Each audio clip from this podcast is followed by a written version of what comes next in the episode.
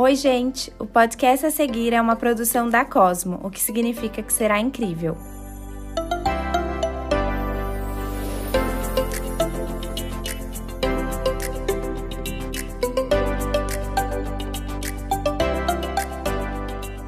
Eu sou Ana Cristina Sampaio, comunicadora e criadora de conteúdo e apresento o CosmoCast, podcast que busca inspirar, entreter e informar quem nos ouve através de jornadas interessantes. Com diferentes pontos de vista, escolhi convidados que irão partilhar suas histórias de sucesso, experiências e o que aprenderam em suas jornadas. E como bônus, alguns episódios diferentes para fazer um bom mix. Tudo para ajudar na busca da nossa melhor versão se inscreva e compartilhe com os amigos.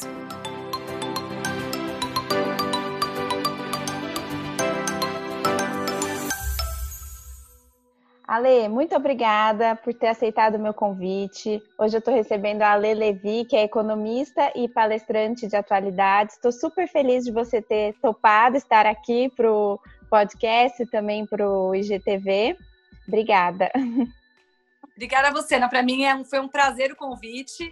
É, eu acho que essas conversas são sempre muito ricas, então para mim é um prazer participar.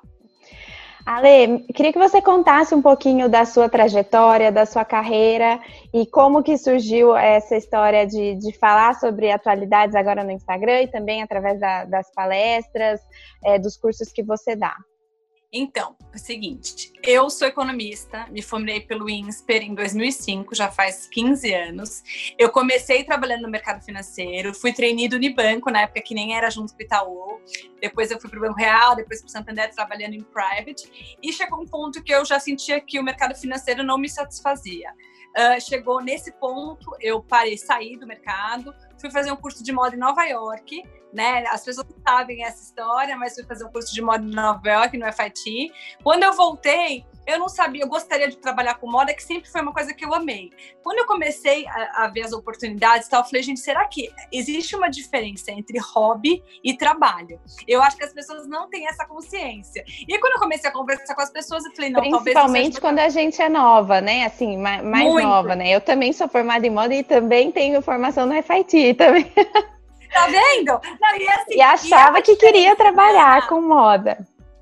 Sim. completamente diferente. E aí eu estava acostumada também em banco a ganhar bônus, né? Eu acho que assim, o mercado de moda ele é muito glamuroso, mas existe uma diferença ali entre o glamour, né? E, a, e, e, o quanto você ganha e tal, devido ao seu esforço, assim. E aí eu comecei, depois que eu come, vi algumas oportunidades, eu falei, não, eu acho que não é isso. E mandei meu currículo para o Google. Mas eu nunca tive sonho de trabalhar em empresa de tecnologia e tal. Mas acabei entrando, fiquei quatro anos no Google eu fui é, comercial uh, e depois eu fui, virei gerente de contas do YouTube. Eu trabalhei com moda, aí assim, eu trabalhei com moda, é, é moda, beleza, é, notícia e educação, que são temas que eu amo. Então você viu que, é, assim, até pelo destino, eu acabei é, colocando todas as minhas paixões no, no num campo só. Só que quando eu tava no YouTube, a minha chefe ficava na Califórnia, eu tinha que ir muito para lá, e nesse meio tempo eu engravidei.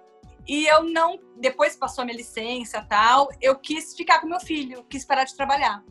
E é Sim. muito engraçado que as pessoas não entendem muito tá, essa escolha naquele momento. Mas naquele momento eu não, não, não, me imaginava longe dele. Parei de trabalhar, fiquei uns, uns três anos só com ele. E aí eu comecei a sentir aquela vontade de voltar. E essa relação, essa coisa que eu tenho de, de palestra de atualidades foi uma coisa que eu sempre fiz com as minhas amigas. Então, as minhas amigas nunca liam jornal e elas queriam saber, então elas me perguntavam. Então, eu falei assim: olha, faz um resumo aí dessa guerra, faz um resumo aí dessa proposta que está no, no Senado. Então, eu fazia isso. E aí eu achei que aquilo seria um nicho, porque eu acho que a nossa geração tem uma atenção muito curta. A nossa geração não lê é, matéria, a nossa, geração, a nossa geração lê manchete. Então eu acho que falta essa profundidade para as pessoas. Então eu fiz, comecei a fazer grupos pequenos, depois eu comecei a palestrar em empresa, eh, depois grupos maiores, hoje eu dou lá no Mink, tenho grupos fechados. Então foi uma coisa natural. Eu encontrei o meu, uma coisa que eu sempre gostei de fazer. A vida foi me dando recados, entendeu? Então acho que eu terminei fazendo. Hoje eu faço uma coisa que eu amo, mas foi meio que o destino foi me levando a isso, sabe? Eu queria também aproveitar e conversar com você. Essa semana eu falei bastante no meu Instagram e também aqui no, no podcast sobre mundo VUCA, Zeitgeist. Como você enxerga isso nesse momento? Como definir as tendências e também se manter atualizado no meio disso tudo? É, eu acho que assim, é, todo esse tempo, é, uma das coisas do mundo VUCA, que é uncertainty, né, que é incerteza, é a palavra do momento. Então, se a gente já vivia num mundo mais rápido, mais incerto, agora isso foi para uma escala mil vezes, mil vezes maior, né? Porque assim, ninguém sabe nada do futuro. Então, a gente tem que. Eu vejo até CEOs falando que assim, olha, a gente estava acostumado a fazer um planejamento estratégico anual, de cinco anos, agora nosso planejamento estratégico é uma semana assim, Sim. porque semana que vem a coisa pode estar completamente diferente, né? Então, assim, uma analogia que eu faço também muito é de mercado de ações. Por que que acontece? Por que que as bolsas ficaram loucas, né, nesse período? Porque você define o preço de uma ação hoje com base nas receitas futuras. Como é que você consegue prever o futuro hoje? Não existe futuro, é, uma, é, um, é um chute, né? Então, assim, é, eu acho que hoje é, essa, essa realidade de mundo, de mundo VUCA é a mais é a mais perfeito resumo do que a gente vive, né? E também você se adaptar ao diferente. Assim, saiu uma pesquisa da semana passada falando que quais são as características que as empresas mais hoje em dia, né, dentro dessa pandemia, é, procuram nos funcionários. A primeira, Ana, é adaptabilidade. Porque ninguém quer alguém reclamando que não põe a mão na massa. O que temos é hoje. Então, o que a gente pode fazer melhor agora? Né? Flexibilidade, resiliência, que é uma palavra que está muito na moda também, né? Sempre teve, mas eu acho que é, essa questão de você reconhecer que existe um problema, não é? Não é o que eu brinco, não é positividade tóxica, aquela pessoa que é poliana que acha que está no mundo da fantasia. Não, temos um problema e o que, que a gente pode fazer para solucionar? Então, eu acho que eu, cada vez mais, eu acho que esse mundo VUCA que você falou, ele demanda muito menos é, QI, né, que eu falo assim, que é uma coisa, uma capacidade intelectual, é muito mais coeficiente emocional. Né, que são as soft skills, que é uma empatia, que é a flexibilidade. Então, eu acho como a gente se preparar para isso é exatamente isso. E eu acho que se manter atualizado, a gente vai falar ao longo da nossa conversa, mas eu acho que assim as pessoas estão querendo uh, se atualizar de tudo. Eu acho que você precisa ter alguns pontos, né, do seu trabalho, de alguma paixão que você tenha, que você queira seguir, porque a gente é muito bombardeado hoje e a gente acaba não se aprofundando em nada. Então, eu acho que isso é uma dificuldade. Eu acho que quando você quer colocar muitas caixas, você acaba não, não terminando nenhuma. Então, eu acho que a forma Dá uma sensação manter... de, de impotência também, até nesse sentido, né? Total. né? Porque você não consegue acompanhar a velocidade. É, não só das informações, mas até da forma como essas informações são transmitidas também, porque é muito lugar para você ficar olhando. Muito, tanto que assim, é muito engraçado, usando uma coisa atual, é, a minha irmã tá viciada no TikTok. É, eu não vou ficar vendo TikTok, porque o meu tempo é escasso. Eu tenho que prepará-la, tenho que cuidar do meu filho. Então, assim, você também tem que ter conhecimento. A gente tem que saber que, assim, o nosso tempo é 24 horas. Assim, quanto mais distrações que tirem a gente do nosso foco, mais difícil vai ser. E outra coisa, muita informação não significa conhecimento muita informação te deixa confusa, não te deixa mais sábia. Então, assim, eu acho que é isso, é essas pequenas distinções que a gente precisa aprender a fazer. Então, por exemplo, próprio Instagram, é, eu vejo gente que segue 5 mil pessoas. Gente, não é possível você seguir 5 mil pessoas, porque realmente é, você vai perder informação daquelas 5 que são especiais para você, porque você está vendo 500 que não são relevantes. Então eu acho que a gente tem que, a gente tem que fazer o nosso próprio filtro para se manter atualizado no que a gente acha importante. Porque se a gente vai absorvendo e agregando, essa coisa do feed do Instagram, ou pode ser o feed do Twitter, ou por onde você se informa, de tempos em tempos você tem que ir lá e fazer uma uma olha, dar uma olhada e ver o que, que você tem que manter, o que você tem que tirar. Porque às vezes a gente vai colocando e no final você tem um feed que é muito mais ruído do que informação.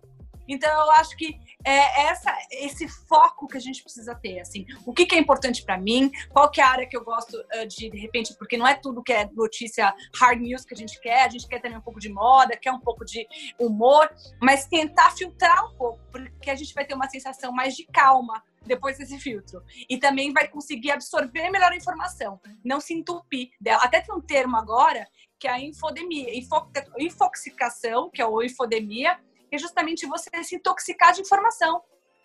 Na pandemia. Que legal, é muito bacana é... você falar tudo isso, porque é, de fato a gente se perde mesmo e a gente precisa dedicar esse tempo para fazer esses, essas escolhas, né? Até nisso. É escolha. É escolha e foco, Ana. Eu acho que as palavras são essas, assim. E é um olhar, é, quando você fala de tendência, eu gosto muito de seguir uh, ah, WGSN, que é uma consultoria de tendência, que você deve conhecer também. Eu agora vi, uh, tava, esse ano está aberto, porque muitos festivais estão abertos por causa da pandemia. O Cannes Lion, que também é um festival de criatividade. E o que eu aprendi lá é que, assim, tudo que tem de criatividade de tendência vai envolver um tripé. É, data, que são dados, tecnologia e ideias. Então, provavelmente, o que vai vir de novo vai ter esse tripé.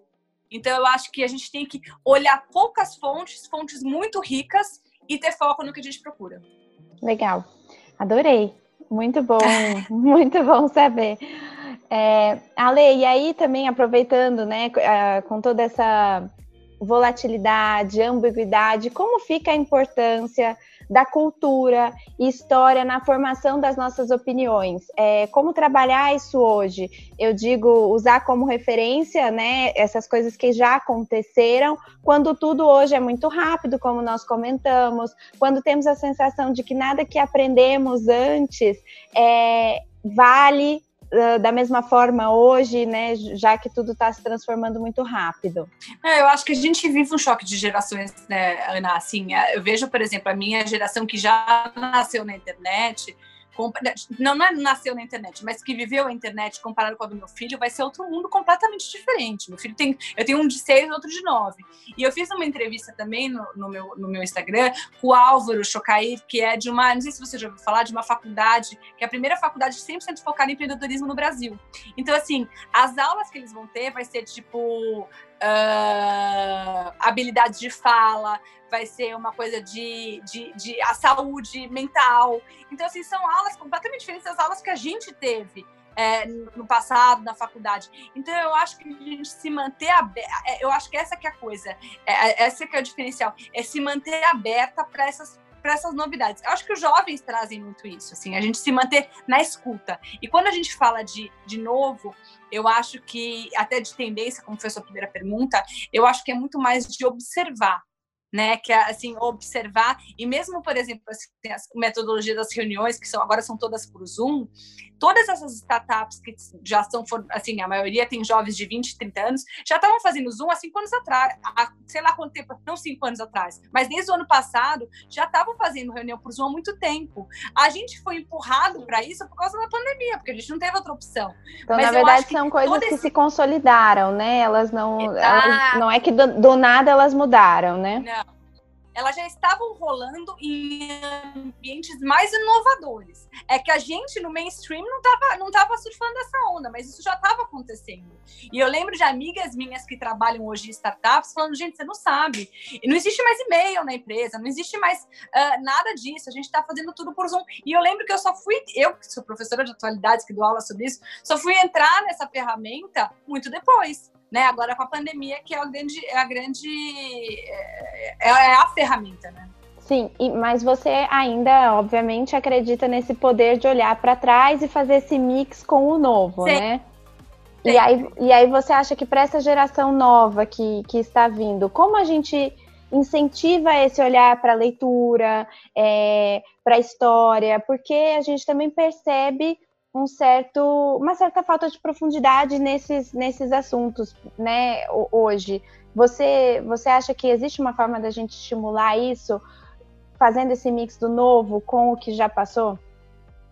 Eu acho que sim, existe. Eu acho que talvez o, que, o, o grande pulo do gato é como a gente entrega esse conteúdo para as pessoas. Então você vê, por exemplo, o sucesso do Karnal, o sucesso do Cortella, que são pessoas com conhecimentos super antigos, né? Uh, uh, não são conhecimentos novos, eles não falam de internet, mas são super demandados. Então eu acho que o, o a chave não é necessariamente no conteúdo, é como eles entregam esse conteúdo, como eles fazem isso parecer interessante, né? E de fato é. Então eu acho que é, a gente tem que entender que, que a forma de chegar a esse conhecimento é que é o pulo do gato, não é o conhecimento, não é, não é a história que é chato, não é filosofia que é chato, é como a gente está entregando isso. Então, de repente, usar esses exemplos de pessoas que estão trazendo é, essa, esses assuntos antigos para o nosso dia a dia e que são vistos por jovens, são vistos por, né? É, eles são Sim. super demandados por todas as idades. Então eu acho que e outra coisa também, eu acho que filosofia, que é uma coisa, é, né? De séculos atrás é justamente a ciência das perguntas, que é o momento que a gente está. A gente está sem nenhuma resposta hoje, a gente está se perguntando. Então a gente se encontra nesse momento pensando coisas que pessoas, filósofos pensaram há muitos séculos atrás. Então eu acho que a gente tem que pensar mais em como a gente entrega esse conteúdo, porque ele é interessante. Talvez a gente não consiga estar tá fazendo essa, essa entrega. É a forma de se comunicar, na verdade, né? Então, que é o que tem que alterar, mas o, o, o conceito permanece o mesmo, né? Super. E eu acho que, assim, é, Ana, eu vejo que, por exemplo, com o meu filho, assim, agora a gente tá tendo homeschool e tá. Você tem filhos já ou não? Não, ainda não. Então, assim, eu tô vendo com o meu filho, a gente fica muito preso no homeschool, por exemplo, eu deixo ele ver televisão, aí eu vejo que tem um capítulo de alguma coisa do Leonardo da Vinci. Aí eu tenho um livro do Leonardo da Vinci. Aí eu sento com ele. É tentar relacionar com coisas reais. A matéria da escola, do antigo, não pode ficar presa num livro-texto, porque nem existe mais livro-texto ela tem que estar em alguma forma conectada com a vida da criança. Então, assim, ah, aquela, o Leonardo da Vinci foi o que inventou a primeiro, sei lá o quê, entendeu? Ele inventou, porque só o quadro para criança não é relevante. Então, assim, quais são as coisas que ele inventou?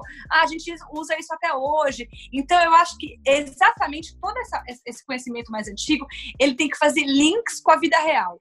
E, porque aí aquilo faz sentido. O jovem ele não quer mais fazer nada decoreba, nada que não seja útil para ele hoje em dia, mas se a gente achar um mecanismo de trazer a importância desse conhecimento, ele vai se interessar. É, muito se fala em tempo de ouvir. Na sua opinião, em que sentido devíamos voltar a nossa atenção? Como distinguir o sinal do ruído? Eu sei que a gente já fez uma introdução aí, né, sobre, sobre isso, mas como você acha que a gente pode se aprofundar, como você estava falando, para onde a gente deve olhar? Então, é, eu vou resumir uma frase: menos quantidade, mais qualidade. Não se informe é, pelo, pelo, assim, é, quando você fala de política, economia, não se informe pelo WhatsApp, é, né? Eu acho que assim é buscar menos fontes de conhecimento, mais fontes de conhecimento mais profundos e mais é, confiáveis, né?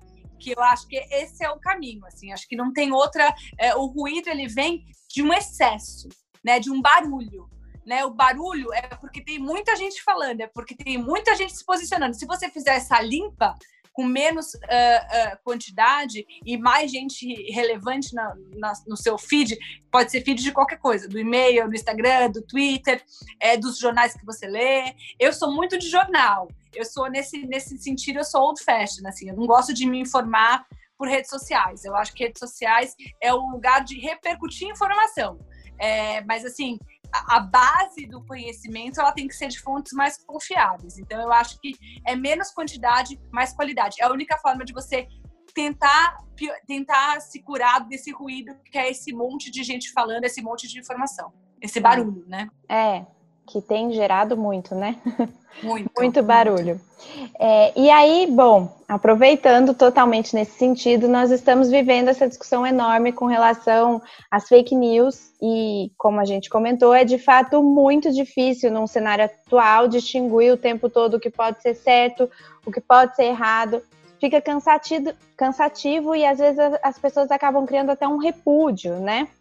É, com isso, as pessoas se apoderam do que, do que viram ou ouviram como um, um argumento certeiro e que confirmam as suas próprias crenças. Como trazer essas pessoas de volta para o olhar técnico, para o olhar embasado, sem que gere esse sentimento de repúdio e cansaço? É, eu acho que, de novo, é, eu sempre brinco com as minhas amigas. Muito grupo de. Tira, assim, grupo de WhatsApp é uma praga, né? Assim, o que você pode sair, saia. O que você pode silenciar, silencie. Assim, tudo que você precisar, não precisar responder, não se envolver, é, já vai te dar um pouco mais de calma. Né? Assim, você não precisa responder todas as mensagens. Eu, eu, por exemplo, eu trabalho com política e economia, várias pessoas pensam diferente, várias pessoas me mandam opiniões. Eu simplesmente não respondo, porque eu não tenho que ficar né, me pronunciando com todo mundo. É, mas assim, eu gosto de dar algumas dicas em relação a fake news. Fake news não é problema só dos robôs, tá? Fake news é um problema nosso que dissemina, as pessoas disseminam a fake news, né? Porque a, a, a fake Se news. Se apropriam mesmo disso como, como uma verdade, né? Porque ela reforça você falou, reforça a minha crença. Então, uh, eu vou repassar, né? Então, a responsabilidade está na gente. As fake news já foi foi feito várias pesquisas que as fake news elas são muito mais é, compartilhadas do que as notícias reais. Né? Primeiro porque elas são mais interessantes, porque sempre uma coisa bombástica, né? Então, uma polarização uma, muito grande, uma né? polarização, né? uma coisa de emoção, né? Então uhum. realmente elas são mais compartilhadas e a gente tem que colocar o dedo na nossa cara para qual que é a nossa responsabilidade em relação a isso. Então eu gosto de dar algumas dicas. Primeiro, é cheque a fonte né? Tem muitos sites que te mandaram, ah, não sei o que, você vai olhar o site, um site desconhecido. Nunca compartilhe algo de um site desconhecido, porque 99% daquele, daquela notícia ser falsa. Então, primeiro a fonte. Segundo, a data da notícia. Então, assim, às vezes tá no YouTube, é um vídeo real, não é um vídeo montado, mas é de dois anos atrás. Então, assim, eu já vi muita gente, assim, eu recebo, você imagina. Aquela, aquela muito... questão da Amazônia, né? O tanto de foto que foi compartilhada, que Totalmente, era de 10 anos atrás, que era da Austrália, que era de sei lá onde.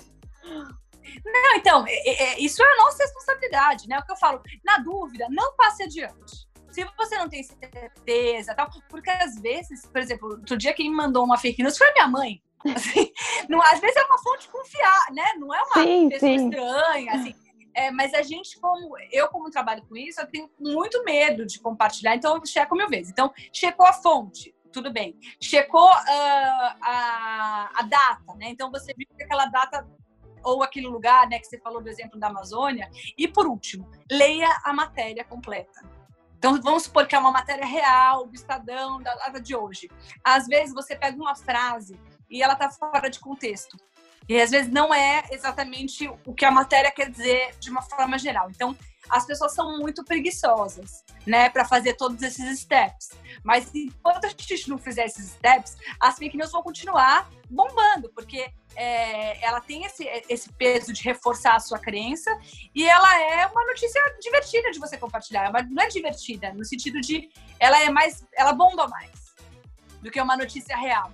Então, eu acho que a gente tem que começar a tomar um, a ter um protagonismo em relação a isso, porque o que bomba não são os robôs, são os compartilhamentos. Entendi. Né? Eles só Partir soltam, da gente, né? Partir da gente Exato. esse primeiro passo para combater essa apropriação de informação que não que não é certo. É, não, e assim, Ana, a gente, tem que, a gente tem que ser realista, porque assim, as fake news, elas estão mudando o resultado de eleição, elas estão levando a morte de pessoas numa pandemia. Então, fake news não é só um vídeo meme engraçado.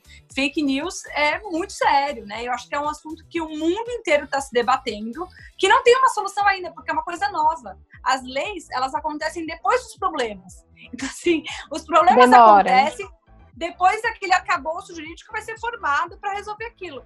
Então a gente vê nos Estados Unidos, na Europa, é, no Brasil, o mundo está é, é, tentando resolver esse problema. O nosso papel é não disseminar. Ok. E aí, eu queria te perguntar o que você enxerga no sentido de inovação para um futuro próximo, para onde a gente deve olhar mais uma vez. É, deixei meio aberto aí para você contar um pouquinho para a gente o que você tem visto. Tá. Eu acho que assim, tudo que não for 100% digital vai morrer. Assim, eu vejo que assim, as, não quero desanimar as marcas. Assim, Estou falando de moda, que é um assunto também que você gosta. Eu, você deve ter essa sensação. Quando você compra no e-commerce de uma marca que é born digital, né, que nasceu digital, e aquela que não é digital, é completamente diferente. Né? Então, assim, eu comprei uma camisa de uma loja que eu adoro, mas que era é, não é digital, agora na pandemia está se esforçando. Me mandaram um requerimento para fazer a troca. Gente, assim, oi. Essa, para mim, isso já é um péssimo sinal. Assim, eu acho que a gente tem que pensar em praticidade, né? Acho que assim, o que, que vai, o que, que vai permanecer? Tudo que for digital, é, porque as pessoas, assim, existia uma barreira, Ana, das pessoas antes no digital, que a pandemia forçou essa barreira a não existir mais. Então, as pessoas que iam em banco, não estão podendo, porque são idosos, porque agora não podem ir, são grupo de risco. A pessoa que não comprava online, ou ela compra ou ela fica sem. Então ela está comprando. Vai ser muito difícil depois a gente fazer essa volta. Claro que vai ter sempre gente comprando em loja, isso, isso, eu não acredito que isso vai morrer. Mas eu acho que se, as, se todo mundo não se programar para essa virada que foi acelerada, o que acontecer de aceleração no mundo digital em cinco anos aconteceu em cinco meses. Né? Então eu acho que todo mundo que sabe fazer isso uh, com muita agilidade e tal, eu acho que vai se dar melhor. Eu acho que tem um, uma empresa que conseguiu incorporar várias inovações ao mesmo tempo, que até tem um vídeo no meu Instagram, não sei se você assistiu, que foi a XP.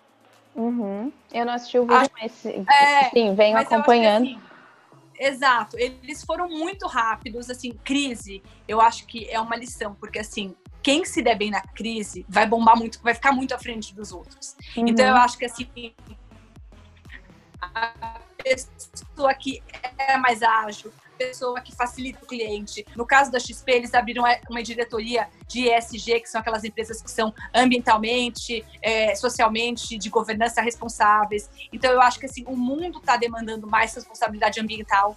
Eu vejo várias notícias hoje é, falando que assim, a gente, a gente queria, achou que a pandemia ia silenciar esse barulho pelo, pelo, pelo, pela mudança climática. E não silenciou eu acho que pelo contrário, né? A gente está vendo essa semana vários cartas de diretores do Banco Central falando que a gente precisa ser mais responsável ambientalmente.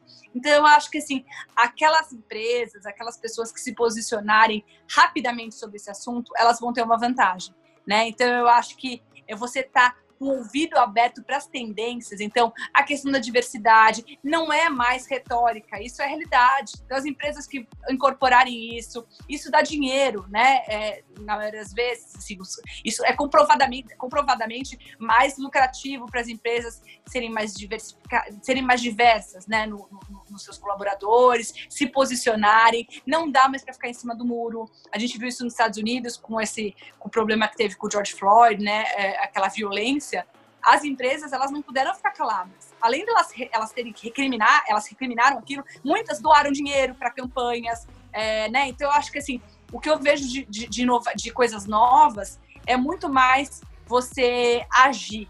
Tá. Né? Não tem mais espaço para você só ficar em cima do muro. É, isso politicamente, economicamente, em vários campos. E eu acho que o digital também é, não, se você não for bem no digital, eu acho que as suas chances de permanecer ativo. Saiu uma matéria ontem que mais de 500 mil negócios já foram fechados no Brasil desde o começo da pandemia. É, eu acho que vai ser um momento econômico. A gente, assim, em termos de saúde, a gente já está vendo que o estrago foi inédito né, na história. Uhum. Agora, a economia, a gente não tem noção ainda. Assim, eu, eu sempre faço uma analogia que a pandemia é um incêndio, que as mortes a gente está vendo. A economia é um escombro, a gente só vai ver depois. Então, assim, é. a gente sabe que vai dilacerar completamente, mas a gente ainda não sabe o tamanho. Então, assim, as empresas que conseguirem cortar, é, cortar custo mais rapidamente, conseguirem motivar as pessoas, eu acho que vão se dar melhor. Assim. Então, eu acho que é, essa coisa do digital e de você se adaptar e de você incorporar essas tendências no seu negócio, diversidade ambiental, eu acho que vai ser, o, vai ser o momento, vai ser o próximo passo, sabe? E, Ale, aproveitando também, você enxerga uma, uma mudança também nessa questão na área da saúde? Porque eu acho que a impressão geral que ficou é que a gente estava com um olhar, a gente como mundo, né? Eu falo, com um olhar voltado para uma série de outras coisas, e essa questão da saúde a gente não estava não estava sendo tão perceptível, pelo menos, ao olhar da, da do mundo, as atualizações, as mudanças. Como você acha que fica essas, essas novidades, essas tendências para essa área?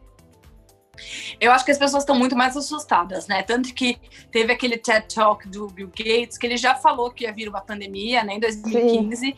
mas assim, é, veio e o mundo inteiro não estava preparado para isso, né? Então, assim, como que é muito louco, né? A pessoa prever, saber que que aquilo vai acontecer. E o que eu vejo hoje né, é desesperador, porque o mundo inteiro tem um problema, todo o dinheiro está alocado para resolver esse problema e a gente não consegue resolver. Sim. Então, realmente, é uma situação desesperadora mesmo. Então, eu acho que as pessoas vão ficar, porque assim, o que eu tenho lido é que assim, essa pandemia pode ser que a gente ache uma, uma solução, mas podem vir outras. Então, acho que a sensação é que, assim, a gente não está completamente... Mesmo que a gente resolva essa, eu acho que gente não está completamente protegido. Né? A minha esperança, que eu não sei se vai se tornar real, é que as pessoas realmente entendam que ciência não é academia, ciência é sobrevivência. Sim. Né? Então a gente tem muitas pessoas boas do Brasil. É, eu entrevistei a Lígia, uh, uh, uh, Lígia da Veiga no, Pereira no Cidade Jardim, que é uma ótima cientista aqui, que também está juntando muito essa questão da Covid com genética, porque pode ser, né? Porque como é que você explica um casal que tem a mesma vida, um pega, outro não pega, né? Exatamente. Eles comem a mesma coisa. Então, eu acho que a, a caminho da genética, eu acho que a Covid não tem nada a ver com uma questão só uh, respiratória. Eu acho que é uma coisa muito mais complexa, que a gente não entende, que o mundo não entendeu. E a minha esperança e até é que a gente pelos próprios disso, dados sim, que a gente tem mais... visto. Desculpa. É, pode falar, Ana, pode falar. Pelos próprios dados que a gente tem visto de, né, de pessoas que de fato estavam cumprindo quarentena, ficando dentro de casa, e aí esse número alto de contaminação de pessoas uh, dentro de casa. Então, isso, isso leva a gente a se questionar em uma série de, de questões dessa, da doença mesmo. Eu acho que a gente, a gente vive a frase do Sócrates, né? Por isso que eu amo filosofia. Só sei que nada sei a gente não sabe nada. Nem Literalmente. Literalmente ninguém sabe nada, a gente tá no escuro. Então eu acho que a minha esperança, Ana, é que a gente não tenha uma memória curta.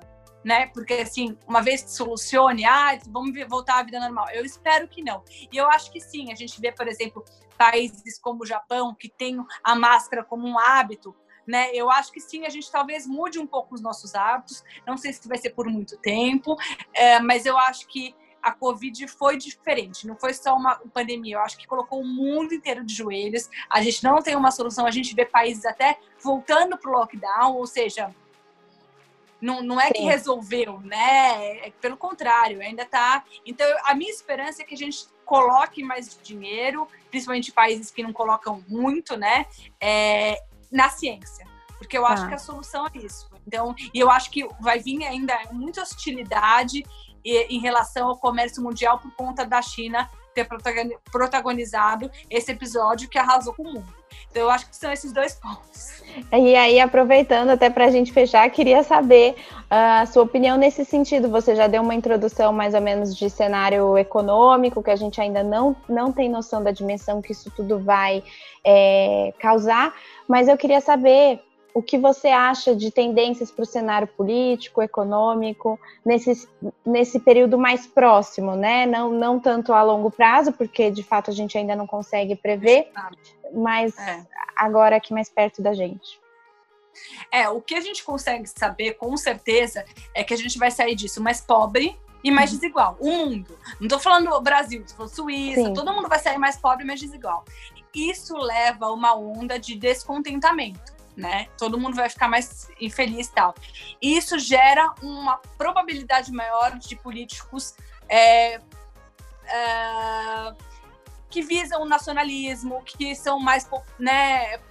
É, como é que eu posso dizer? Populistas, nacionalistas, que busquem uma coisa mais fechada. Então, eu acho que isso é um ambiente perigoso, porque a gente, vai, a gente sabe que esse não é o caminho para solucionar os problemas, mas eu acho que esse vai ser o o resultado num primeiro momento. Então, assim, populismo, nacionalismo. Ao mesmo tempo, a gente sabe que, por exemplo, eu até fiz um post essa semana, ninguém consegue, nenhum país é autossuficiente, ninguém consegue produzir tudo. A gente precisa do comércio mundial para a gente conseguir crescer.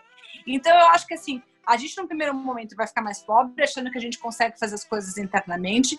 A gente já vai estar com crescimento no chão, né?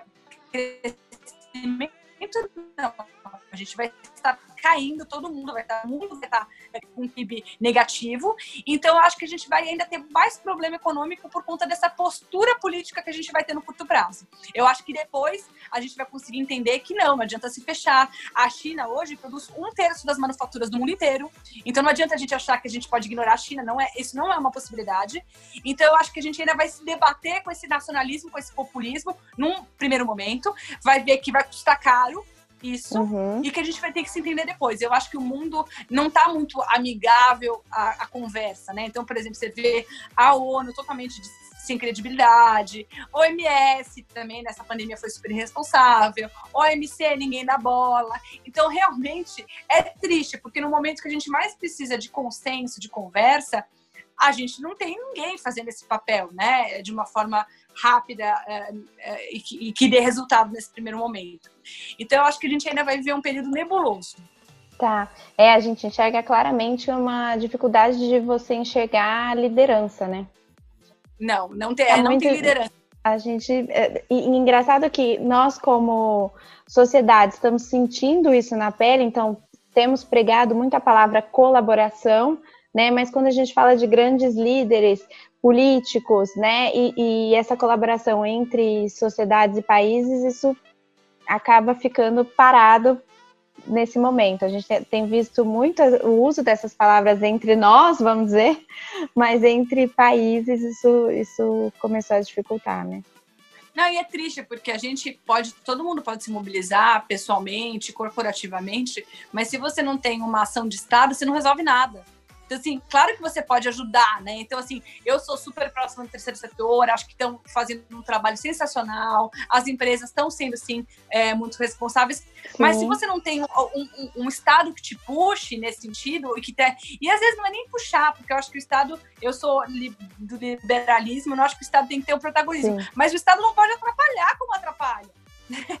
o Estado ele não deve atrapalhar. É, é, tão simples. É só não atrapalhar porque assim, você envolve tudo, expectativa, segurança de investidor tal. E você tem que ter uma coisa, que é a última coisa que a gente tem agora por conta da pandemia, mas a política está piorando ainda mais esse cenário, que é previsibilidade.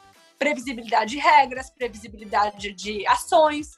Então, isso também atrapalha muito, porque você tem, por exemplo, eleições americanas agora no cenário, que também é um cenário que está super turbulento lá. É, então, eu não vejo politicamente nada animador né? E, esse, e essas coisas que não são animadoras na política, elas têm um custo econômico, que a gente vai sentir ainda mais forte, né? Ale, obrigada. Eu adorei conversar com você. Eu queria ficar aqui mais um tempão, porque eu tinha mais um monte de dúvidas para discutir. Imagina, a gente faz outras depois. Vamos combinar sim, vamos combinar pessoalmente para a gente e conversar. Quando acabar a pandemia, a gente tá no. Eu sou a rainha do café. A gente vai Ótimo. tomar um café, croissant, adoro. E a gente se conhece pessoalmente. E aí a gente grava outros. Combinadíssimo. Combinado. Obrigada, Obrigada pelo, convite, pelo seu eu tempo. amei, Ana. Eu que amei. Obrigada. Um beijo. Um beijo. Tchau.